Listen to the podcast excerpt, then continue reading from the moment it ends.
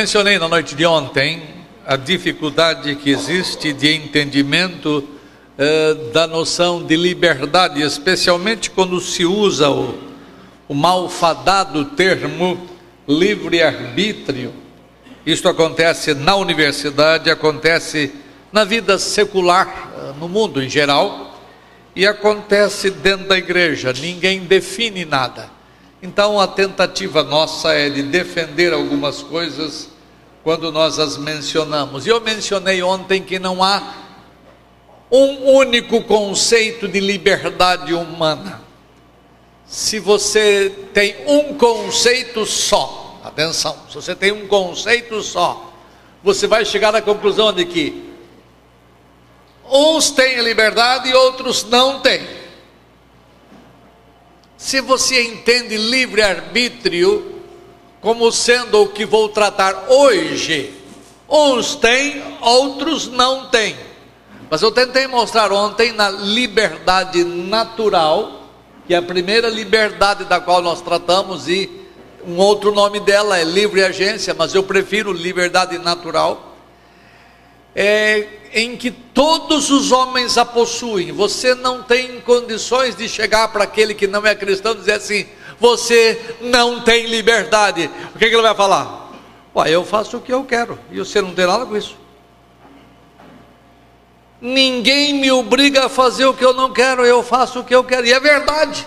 Então eu tenho que entender que liberdade é coisa essencial do homem, a liberdade natural que é a capacidade, vou repetir o que eu disse, que é, homens ou seres racionais, e o homem é um ser racional, é a capacidade que seres racionais têm de fazer qualquer coisa que ele queira, qualquer coisa que ele goste, qualquer coisa que seja da predileção dele. Ele pode fazer qualquer coisa, contanto que o que ele faz esteja de acordo com os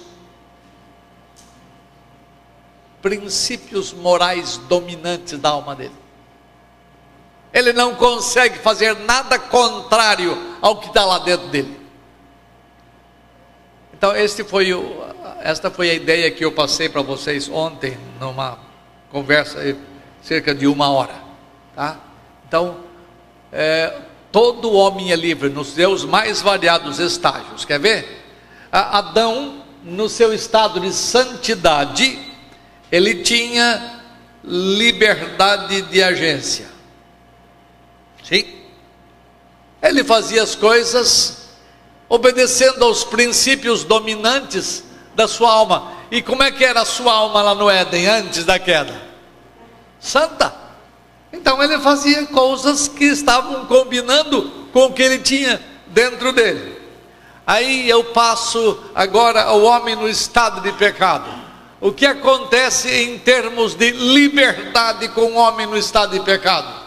Ele possui a mesma coisa? Sim. Só que o resultado do que ele faz é diferente. Porque o homem no estado de queda, ele está com as coisas mudadas lá dentro, ele está contaminado totalmente pelo pecado, a, a maldade invadiu a plenitude do seu ser, não há uma parte do ser humano que não tenha sido afetado pela queda. Logo, ele não é capaz de fazer coisas santas, coisas boas. Mas ele faz o que ele quer. Ele faz o que ele gosta. Ele faz aquilo de que se agrada. Ele é um ser livre. Por liberdade, entenda a capacidade de não forçado de fora por ninguém a fazer o que dá na telha. E todo homem tem isto, inclusive o pecador. Depois eu passei para o homem no estado de graça, ele continua tendo a mesma liberdade, só que tem uma diferença uh, razoável entre ele e o no estado anterior, que é o de queda. É que no estado de graça ele já consegue fazer alguma coisa santa, alguma coisa justa, alguma coisa boa, porque Deus o regenera. Então ele possui agora duas inclinações da sua moralidade, em seu ser moral. Ele possuía, antes de ser trazido a Cristo, somente a inclinação pecaminosa. Agora, no estado de graça, ele já possui o que ele não possuía antes, disposições para com as coisas espirituais. Mas quer fazendo uma coisa, quer fazendo outra coisa, ele está fazendo o que ele quer. Se ele faz uma coisa boa, é porque ele está obedecendo a, a princípios da alma dele, que estão na alma dele. Se ele faz coisa ruim, é porque ele ainda possui inclinação pecaminosa. Tudo depende de como você, cristão, se alimenta espiritualmente, de como você faz uso dos meios de graça. Você vai fazer menos coisas más ou mais coisas más, ou mais coisas boas ou menos coisas boas. É, eu espero que essa ideia tenha sido gravada na noite toda de ontem, senão eu vou ter trabalhado em vão. É, o homem no estado de glória, ele possui a mesmíssima liberdade. Só que ele vai voltar ao Éden lá antes da queda, onde ele vai somente desejar coisas santas e boas, porque é isso que a natureza, é isso que a inclinação moral interior dele tem, tá? Deus vai uh, santificar de tal forma a interioridade humana que ele vai fazer, o homem vai fazer somente o que agrada a Deus. Em resumo, isto que foi o que vimos ontem. E a partir de agora eu vou trabalhar num outro tipo de liberdade, que é o segundo ali, que é liberdade espiritual. Que é diferente conceitualmente da liberdade natural que nós chamamos. Essa liberdade espiritual é chamada de um modo infeliz, eu vou explicar o que eu quero dizer com isso, na Confissão de Fé de Westminster, de livre-arbítrio. Tem lá no capítulo 9, eh, assim, do livre-arbítrio, está lá. Mas não define o que é isso, só aparece no cabeçalho do capítulo. A palavra livre-arbítrio não aparece no texto da Confissão de Fé, se vão ver daqui a pouco. Eu não usaria o termo livre-arbítrio por causa da confusão que esse termo causa, da falta de definição que ele tem e por aí. Então eu prefiro chamar de liberdade espiritual, você vai entender já já, e eu vou definir essa liberdade espiritual. Definição dela. Liberdade espiritual, é, leiam comigo, vai. Liberdade espiritual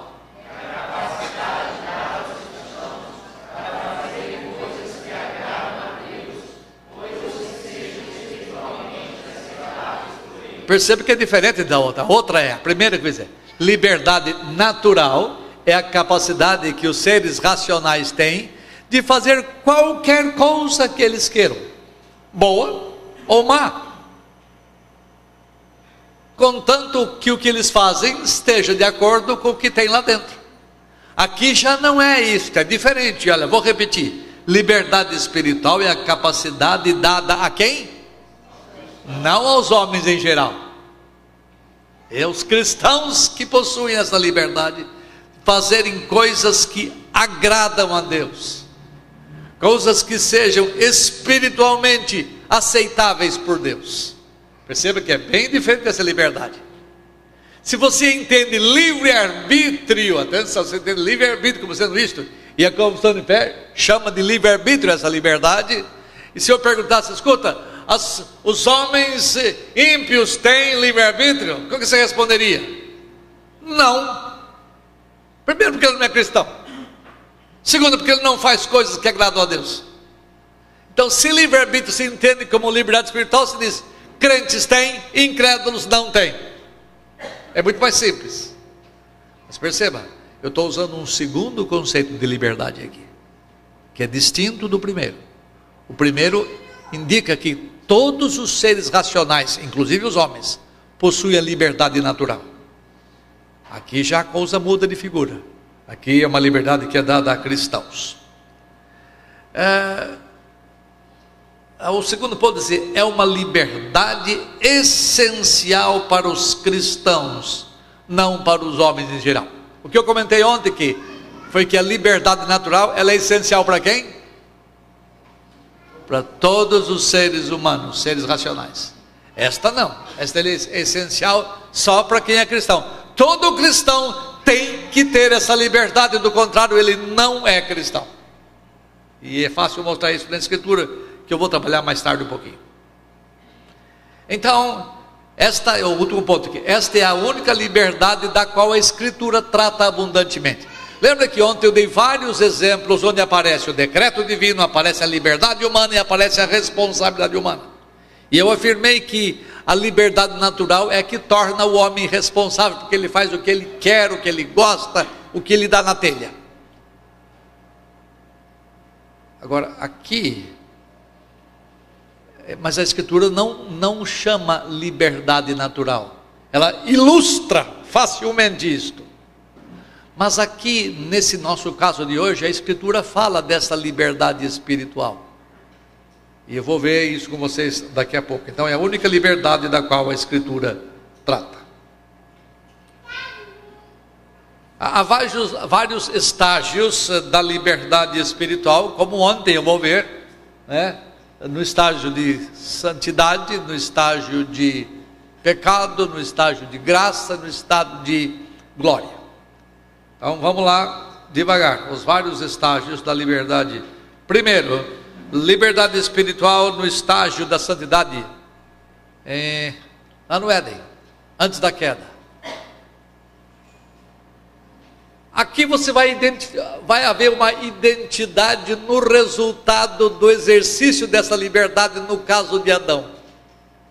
Eu disse que Adão foi criado santo, sem nenhuma mancha, sem nenhum defeito de fabricação. Ele veio perfeito das mãos do seu Criador. Portanto, quando Adão exercia a sua liberdade natural, ele fazia o que era bom. Por quê? Porque o seu coração era santo. Não havia nenhuma impropriedade, nenhuma maldade em Adão. Então, neste caso, eu posso responder que Adão era livre para. O que é liberdade espiritual mesmo? É a liberdade, alguém se lembra? É a capacidade de fazer coisas que agradam a Deus. Então Adão podia fazer coisas que agradam a Deus. Ele possuía a liberdade espiritual. Deixa eu fazer uma, uma colocação que é importante.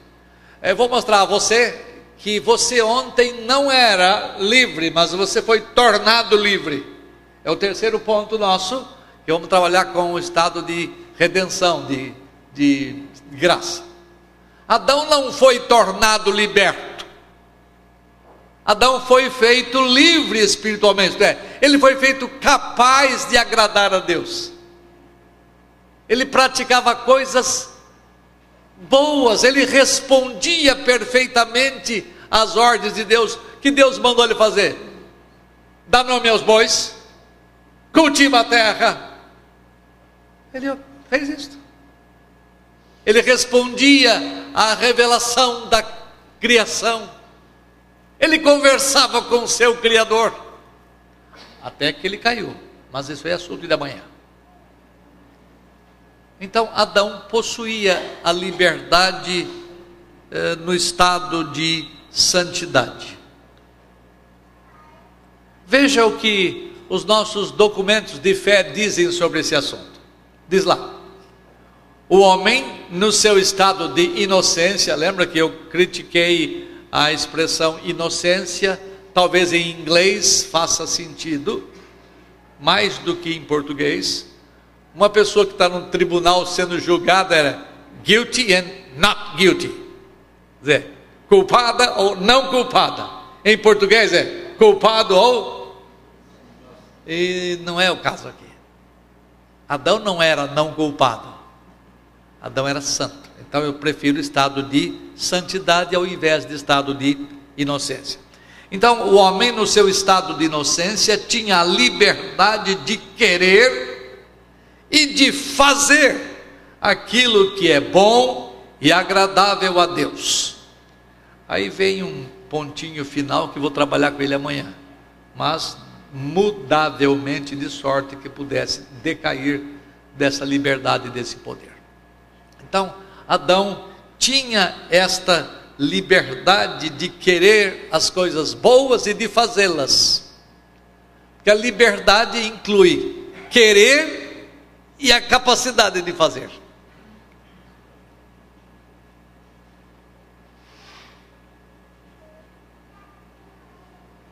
Então o homem foi criado por Deus como um agente moral, como lhes disse ontem.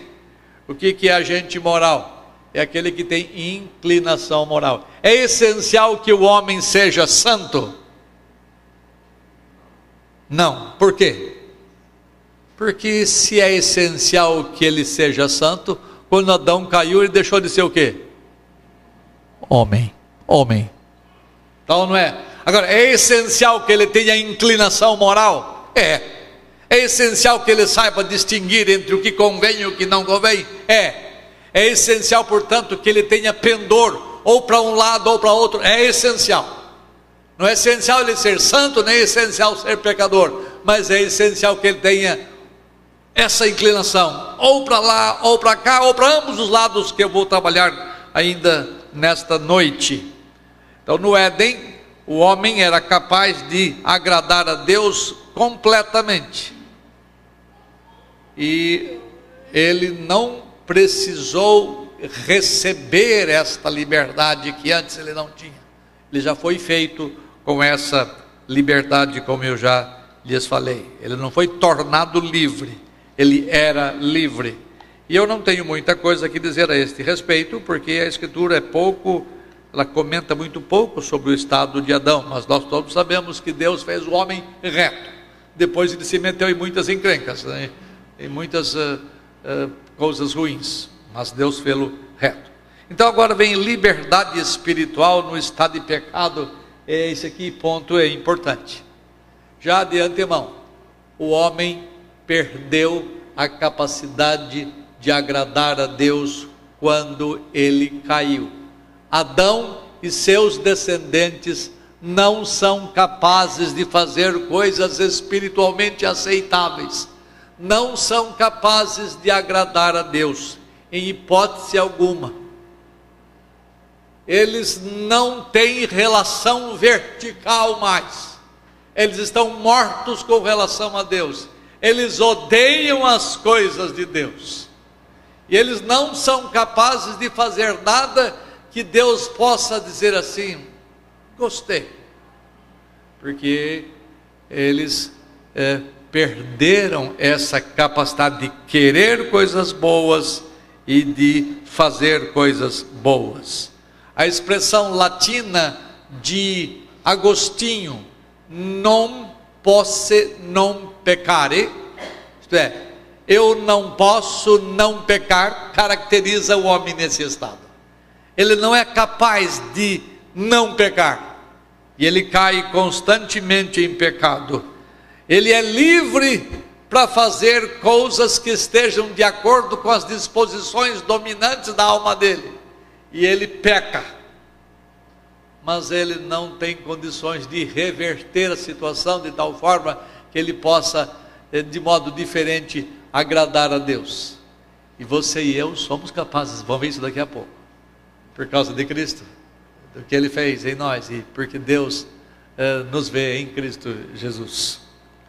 Eles estão mortos, os ímpios, em seus delitos e pecados, e nunca serão capazes de desempenhar nenhum bem espiritual. Nesse estado, o homem é chamado de surdo, cego, morto em relação a Deus. Eu estou estudando com um grupo lá na minha casa, na casa da minha mulher e minha. Uh, estamos estudando Romanos e estamos em Romanos 11. E tem um texto lá que é danado de pesado.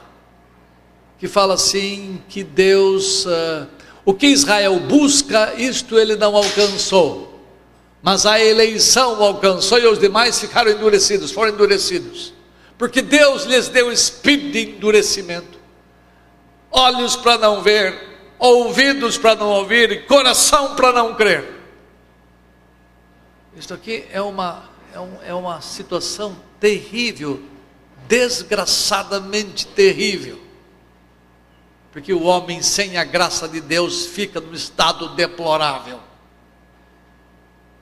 é, espírito de entorpecimento, o homem não está nem aí para as coisas espirituais.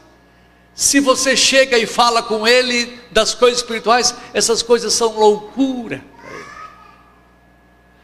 Se você começa eh, a evangelizar um, ímpio, e eu espero que você faça isso, o dever da igreja é ensinar boas novas, seja aqui dentro, seja lá fora, como o casal ali faz, ah, você vai, você usa todos os artifícios possíveis para agradá-lo. Você só não fala que ele é bom, você só não fala que ele é santo, mas você faz tudo para agradá-lo. E você pode chegar e conquistar a a amizade dele, você leva um pedaço de bolo que você fez lá na casa dele, logo ele vem e traz outro de volta, e vocês estabelecem relações, e, e é aquele ponto de contato para poder conversar. Quando vocês começam a introduzir Cristo Jesus na conversa de vocês, aquela amizade se vai porque o homem tem indisposição de coisas santas e justas e boas. Olha o que a confissão de fé diz da liberdade espiritual no estado do pecado, e ela está certíssima. O homem, caindo em um estado de pecado, perdeu totalmente todo o poder de querer e de fazer, todo o poder de vontade quanto a qualquer bem espiritual que acompanhe a salvação, de sorte que um homem natural, inteiramente adverso a esse bem e morto no pecado, é incapaz de, pelo seu próprio poder, converter-se ou mesmo preparar-se para isto. Em outras palavras, o resultado é que todos os membros da raça humana recebem a infelicidade de não poderem agradar a Deus mas não é infelicidade para eles, porque é o que eles querem. É o que eles gostam de não agradar a Deus. E nós estamos no mundo anti-Deus. Nós temos, que me prendam se quiser, nós temos um governo federal anti-Deus. Nós temos um governo estadual anti-Deus, a despeito de ser do lado da religião, de ser antigos democratas cristãos. Nós temos prefeitura, nós temos câmara, o senhor conhece isto. Nós temos homens que legislam contra Deus e eles perseguem tudo que se chama Deus e Pai de Jesus Cristo e o Filho desse Deus. Eles até permitem outras religiões, até fazem concessões a outras coisas, mas eles são anti-Deus, porque eles estão mortos espiritualmente. E as coisas de Deus são loucura para eles, eles não conseguem agradar a Deus, portanto, eles não são livres. Quando eu estou tratando da liberdade espiritual. Eles continuam sendo livres se eu estou falando da liberdade, isto, mas da espiritual não. E vocês têm que entender isto. Comece a confrontar os ímpios. E eu estou chamando de ímpios porque é, é uma palavra forte. Você pode chamar até pecador bonzinho, se quiser. Mas na hora que você confrontá-lo com a verdade da palavra de Deus, ele vai mostrar reação. Reverendo, quantos anos o senhor está trabalhando com uma igreja lá na Espanha? Seis anos. Quantas pessoas tem? 20, 25 pessoas. Presta atenção, o nosso país é mais cristianizado que a, a Europa. A Europa é um país, é um continente velho que é pós-cristão, é um continente que. Você me contou ontem que falar de depender de Deus é é alguma coisa lamentável.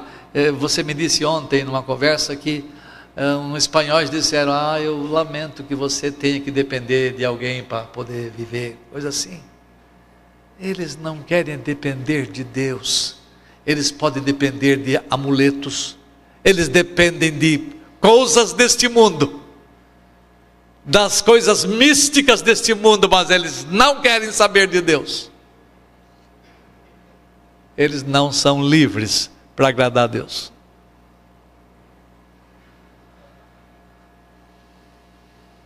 É, vou dar algumas ilustrações desta liberdade espiritual, que eu não quero me delongar muito hoje. O ensino de Jesus Cristo sobre a liberdade espiritual. Jesus é fantástico, ele tem umas, umas tiradas que são próprias dele. Jesus ensinou que o homem é escravo do pecado. Replicou Jesus: Em verdade, em verdade vos digo, todo aquele que anda fazendo coisa errada é escravo do pecado. Todo aquele que anda no pecado é escravo do pecado. Essa é uma palavrinha e, politicamente incorreta você dizer que o homem é escravo. Mas ele é, a Bíblia abre isto de muita, com muita clareza. Ela fala que você é escravo de Satanás, escravo da corrupção, escravo do pecado, escravo de uma porção de coisas. Mas Jesus, eu tenho que correr. Mas Jesus eh, ensinou nesse mesmo texto que ele é o agente da liberdade. Ele fala assim: Se pois eu vos libertar, verdadeiramente vocês vão ser livres. Mas para que vocês possam fazer coisas que agradam a Deus, para que vocês possam fazer coisas espiritualmente aceitáveis, vocês dependem da libertação que só eu dou conta de fazer. Se o Filho vos libertar, então vocês vão ser livres. Isto quer dizer que Jesus ensinou que o homem não é naturalmente livre espiritualmente. Ele possui como ser humano a liberdade, mas ele não tem a liberdade espiritual, a menos que seja liberto por Cristo Jesus. E esse mesmo Jesus Cristo ensinou que ele é o agente da liberdade e ele ensinou que a verdade que ele prega é o instrumento da liberdade. Olha no mesmo texto. E conhecereis a verdade, e a verdade vos libertará. Então ele ensinou três coisas: que os homens são escravos, que ele é o libertador e que a palavra dele é o instrumento que Deus usa para libertar. E por isso que nós temos que fazer evangelização usando a Escritura Sagrada. A verdade de Deus liberta, não a dos homens. Mas não é somente Jesus Cristo que trata dessas coisas, os, os escritores bíblicos, no caso Paulo e Pedro, que eu vou mostrar aqui, eles ensinaram a mesma coisa que Jesus Cristo de um modo muito fácil de entender. Olha o que Paulo fala aqui é, sobre a liberdade espiritual. Para a liberdade foi que Cristo nos libertou. Eu vou analisar rapidamente esse verso. Permanecei, pois, firmes e não vos submetais de novo a julgo de escravidão. Você tem que entender que Paulo escreveu esta carta aos Gálatas, e os Gálatas receberam influência de alguns cristãos de tendência judaizante, isto é, eram cristãos, mas eles colocavam uma cargazinha sobre os crentes para que eles voltassem a praticar atos que a antiga lei ensinava, atos que eram já, já tinham sido substituídos, tipos que já tinham sido realizados em alguma coisa, em alguma pessoa superior, no caso Cristo, eles eram chamados a circuncidar de novo, a participar de rituais do Antigo Testamento, para completar o Evangelho. Eram os crentes judaizantes, e, e Paulo ensinou que os crentes deviam ficar livres dessas coisas que e, os escravizavam outra vez. Por isso que ele, Paulo ensinou aqui e, que eh, os crentes devem viver como pessoas livres desses costumes, dessas práticas que já tinham passado de uso. A lei, as, algumas práticas da lei eram o que a gente chama de. Uh, como é que é? Uh, lei cerimonial. Elas já haviam sido uh, úteis como uh, uma, um professor ensina aos pequenos como andar, os tutores, os preceptores espirituais ensinavam o povo do Antigo Testamento. Uma vez que as coisas chegaram ao seu clímax, a seu ápice em Cristo Jesus, estas coisas passadas não precisavam mais ser praticadas. Então ele diz: vocês não devem se submeter de novo, outra vez ficarem presos a certos rituais porque vocês são livres. Vocês não podem voltar aos princípios uh, estatuídos no passado, há certas coisas que foram que substituíram esses rituais. E vocês não precisam novamente fazer esses rituais. Então, é, lembra bem, eh, Paulo está falando sobre a necessidade que esses crentes impunham sobre a igreja, que era de submeter-se a rituais uh, novamente. Mas ele continua esse assunto, ele no verso 13 da mesma capítulo, ele fala assim: Porque vós, irmãos, fostes chamados à liberdade. Porém, não useis da liberdade para dar ocasião à inclinação pecaminosa. Sede antes servos uns dos outros pelo amor. Então veja que Paulo ensinou que a liberdade espiritual é um chamamento divino. Porque ele fala: porque fostes chamados à liberdade. Esta é uma maneira diferente de dizer que a liberdade é um dom de Deus. A liberdade espiritual é um dom de Deus. Fostes chamados à liberdade. Foi por essa razão que Paulo falou em outra carta: é, Ele vos libertou do império das trevas e transportou vocês para o reino do Filho do seu amor. Quando Jesus Cristo morreu por nós e quando o Espírito Santo nos vivificou, então nós adquirimos esta liberdade, adquirimos este dom precioso. Hoje você e eu, embora ainda pequemos, embora ainda façamos coisas que não agradam a Deus, porque ainda temos resquícios de nossa inclinação pecaminosa, nós somos capazes de fazer coisas hoje que antes não éramos capazes de fazer. Nós somos capazes de obedecer a Deus. Não somos mais escravos do pecado, mas Deus nos deu em Cristo Jesus a liberdade de que tanto carecemos, a liberdade de poder agradar a Deus. Agora, Paulo ensina um outro preceito aqui na letra uh, D. Paulo ensinou que a liberdade espiritual não deveria ser usada de modo impróprio. O texto fala: não useis aquilo que a senhora me disse agora há pouco. Paulo fala: não useis da liberdade para dar ocasião à carne, para dar ocasião à sua inclinação pecaminosa. Não é fazer o que quer, é fazer o que deve é fazer o que agrada a Deus, é fazer coisas que são espiritualmente boas e das quais Deus se agrada. Não useis da liberdade para dar ocasião à carne. Alguns crentes da Galácia que não entendiam bem as coisas estavam pensando que liberdade era sinônimo de libertinagem ou de licenciosidade. Provavelmente era assim que alguns mestres da igreja eh, viviam e pensavam. Eles se achavam livres, e Paulo chama, e o escritor dos Hebreus também chama de falsos apóstolos e falsos mestres.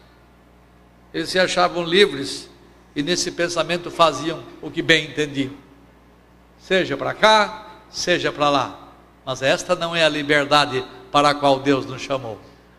Deus chamou você para ser livre, é um dom dele. E a liberdade é fazer o que é certo, é fazer o que nós devemos fazer como preceito de Deus. Esta liberdade é a que traz alegria a Deus. A carne aqui pode ser entendida como inclinação pecaminosa.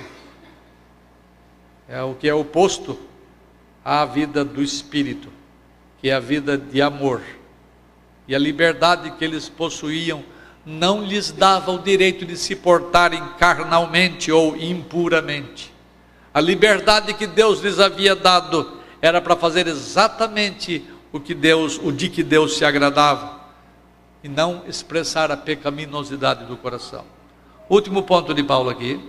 Paulo é, ensinou que a liberdade espiritual precisa ser usada devidamente.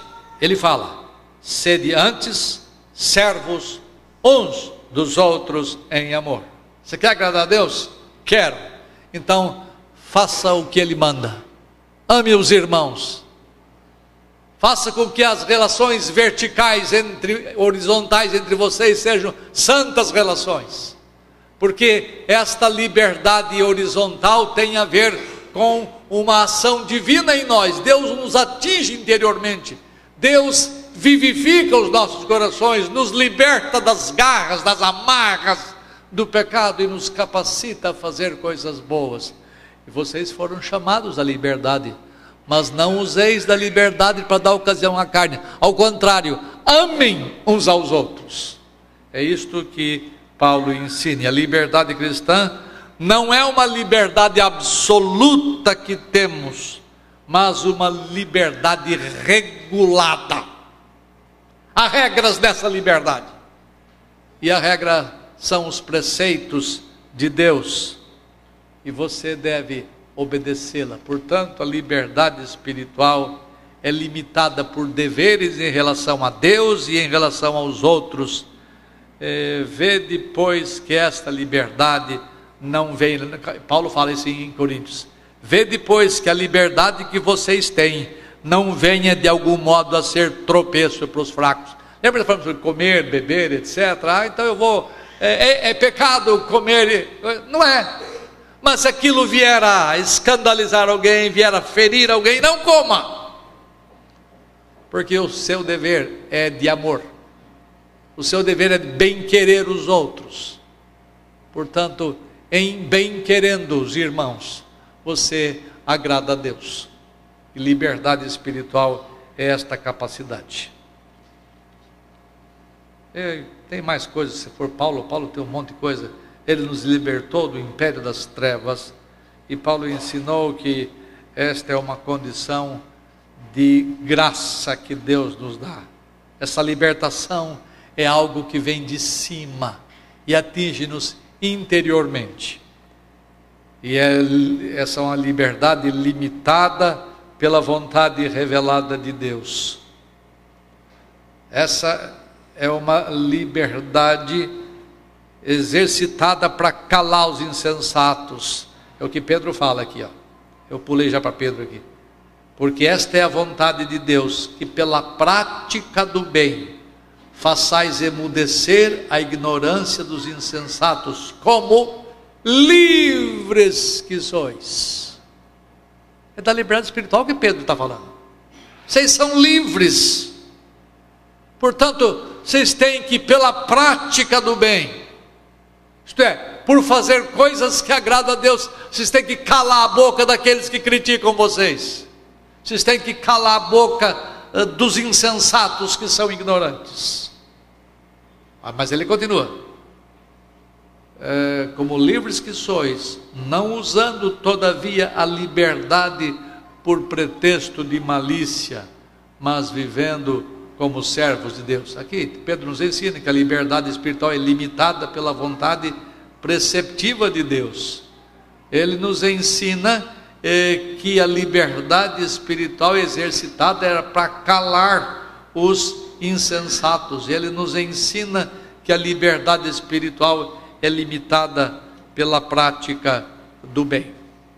Portanto, irmãos meus, eu eh, espero eh, deixar claro aqui nesta noite, mais rapidamente do que, on, do que ontem, eh, dizendo que eh, todos os homens são livres, se eu olho do ponto de vista da liberdade natural, porque esta liberdade é essencial a eles. Mas há uma outra liberdade que eu tratei hoje, que é chamada de liberdade espiritual, e esta é essencial para quem? Para os cristãos que consiste de fazer coisas que eminentemente agradam a Deus.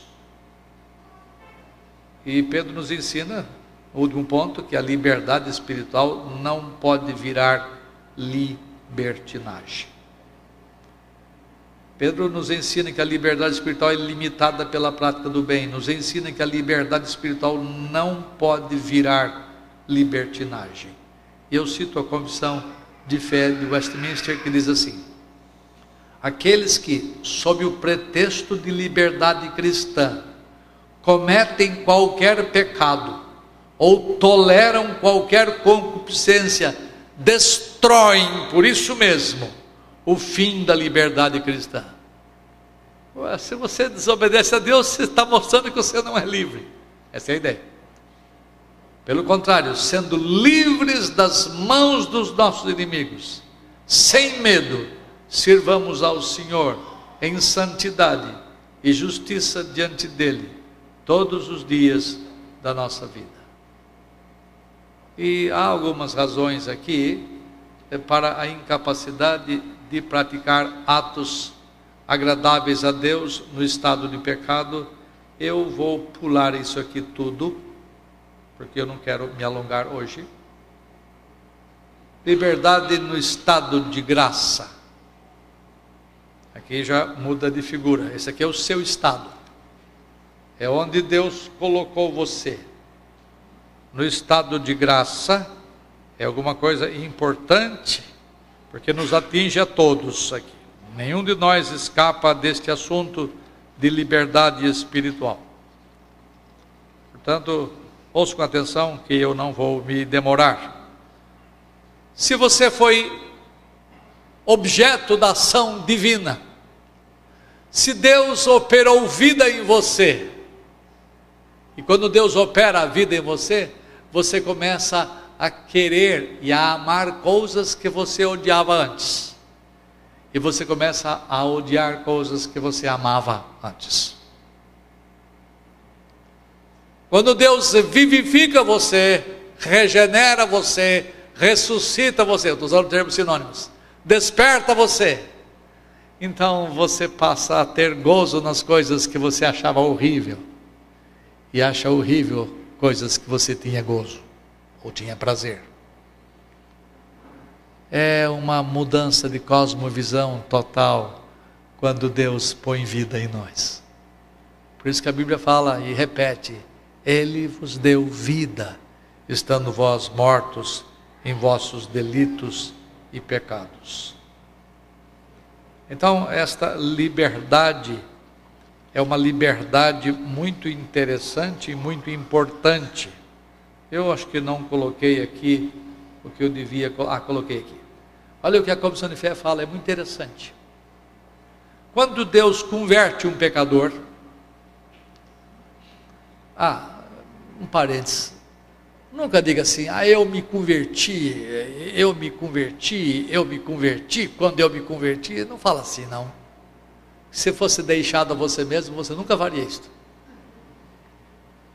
Mas tenha a humildade de dizer assim, quando o Senhor me transformou, ou quando o Senhor me regenerou. Se você quiser usar o elemento fé e o elemento arrependimento, quando o Senhor me converteu, fala assim, você dá glória a Ele, e não fica para você a glória.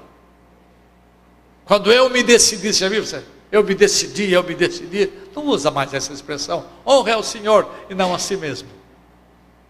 Então o texto fala: quando Deus converte o pecador e o transfere para o estado de graça, Deus o liberta da sua natural escravidão ao pecado.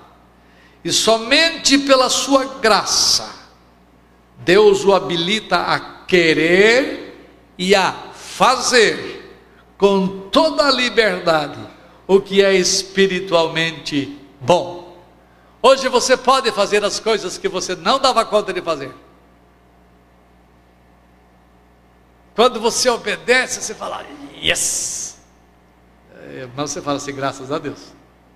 Porque é graças à bondade divina em nós que nós respondemos em fé, nós respondemos em arrependimento ou obedecemos aos preceitos de Deus. Eu sempre agradeço a Deus. Tem hora que eu penso que eu sou bom, né? tem hora que eu penso que sou gente fina e Deus me amou porque eu era gente fina eu tenho que me penitenciar por isto, porque isto é uma heresia. Deus não amou você porque você era bom. Se você é alguma coisinha que presta, é porque Deus fez em você isto. É resultado da obra divina. Se você faz coisas santas, é resultado da obra de Deus. Então, uh, mas uh, o texto da confissão continua. Mas isso de tal modo, na quarta linha de baixo para cima, mas isso de tal modo que, por causa da corrupção ainda existente em nós, o pecador, e eu sou um deles, o pecador não faz o bem perfeitamente, e nem deseja somente o que é bom, mas também o que é mal. Essa é a minha história, eu imagino que é a sua também. Que você ainda tem desejos impuros, desejos indevidos, você tem imaginações pecaminosas. Bom, eu tenho. E cada vez que eu tenho, eu tenho que baixar, ah, não fechar os olhos simplesmente, eu tenho que baixar a minha crista, deixar o meu orgulho de lado e reconhecer: pecador eu sou, ainda. Porque Deus, Ele podia até fazer isso, Deus podia limpar você numa, um piscar de olhos. Deus podia limpar você completamente, podia santificá-lo assim, mas vai santificar você e deixar essa porcaria de lugar, nesse lugar pecaminoso. Não, não, mas não é esse o propósito. Deus uh, faz uma obra paulatina em nós, dia a dia eu acho que é, isso é impressão minha. Eu acho que é para que nós aprendamos a viver na dependência dele e glorificar a ele a vida inteira nossa. Nós caímos, Deus nos levanta, nós caímos, Deus nos levanta, nós dependemos dele, dele, dele, dele sempre. E ele deixa esta inclinação pecaminosa por longo tempo em nós, para que nós entendamos uh, quão pecadores nós somos. Você já viu a Bíblia falar assim? É, como escaparemos nós se, como é que é? Se negligenciarmos tão grande salvação. Você nunca vai entender tão grande salvação, a menos que Deus lhe mostre a tão grande perdição em que você se encontra e da qual Ele tem que limpar você cada dia. Até que você morra, até que Ele tire você daqui, você tem sujeira.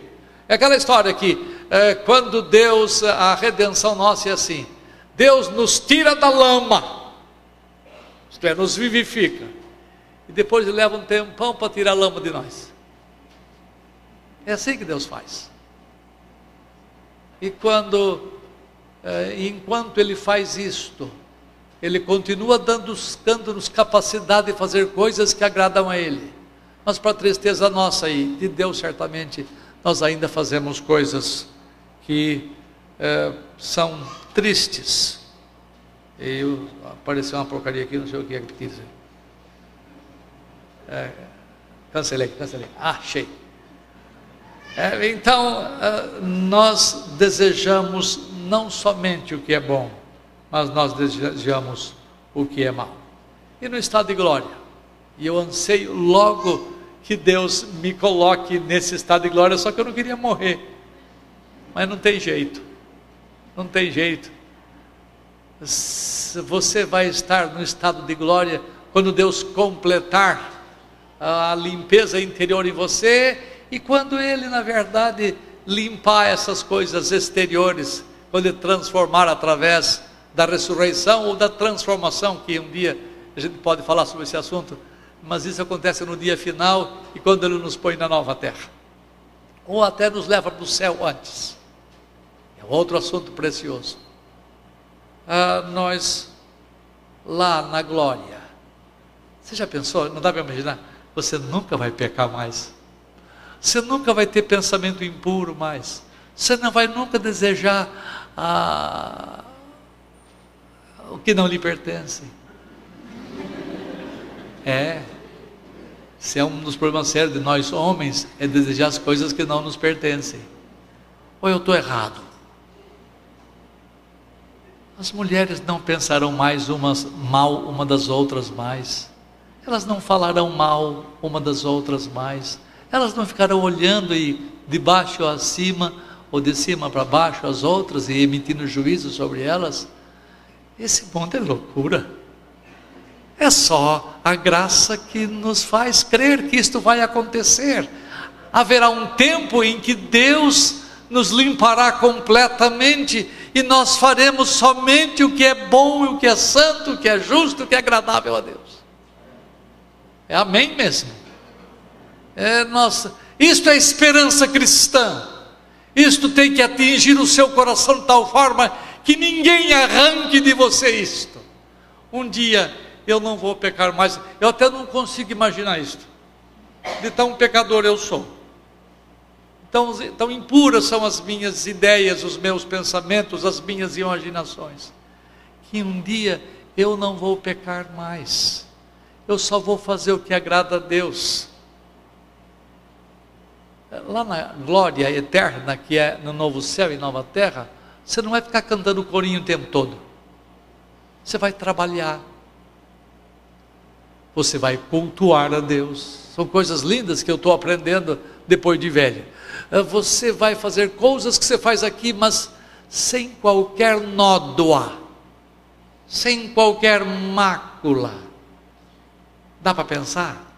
Mas Deus arranjou esse, esse lugar, Ele vai terminar o preparo nosso aqui neste mundo, quando Ele terminar, Ele nos espirra daqui, mas antes de nos fazer espirrar daqui, ele vai preparar o lugar onde nós vamos viver. E será um lugar precioso, glorioso. E nesse lugar não haverá nenhum tipo de pecado. É no estado de glória que a vontade do homem se torna perfeita e imutavelmente livre para o bem somente. É possível que nós nos encontremos uns aos outros lá, procedendo de tal modo que alguém vai nos dizer: rapaz, eu não estou te conhecendo.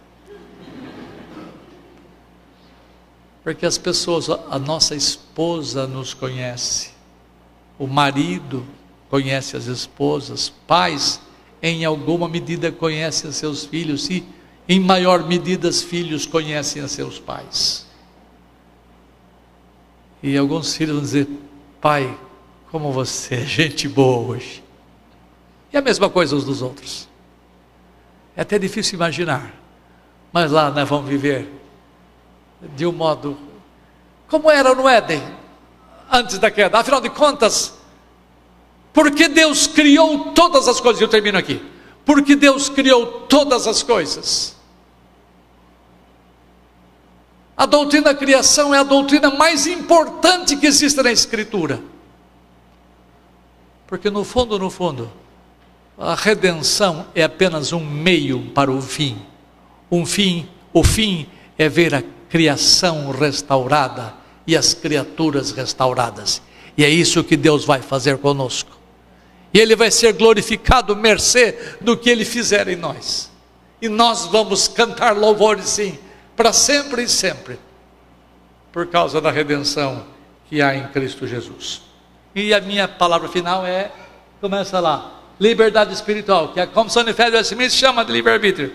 Adão tinha essa liberdade, tinha. Lembra?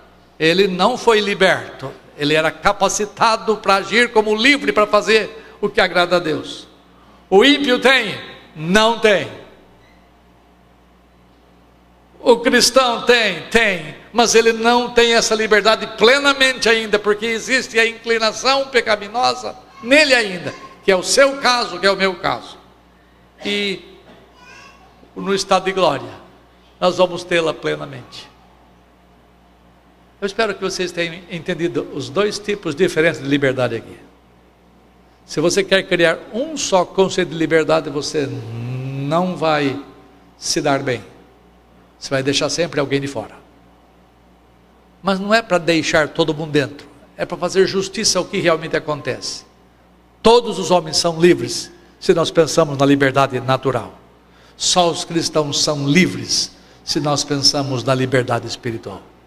Amanhã, eh, se vocês quiserem vir, venham que eu vou explicar um troço que eu mesmo não entendo. Por que, que Adão, sendo santo, pecou? Até amanhã, se Deus quiser.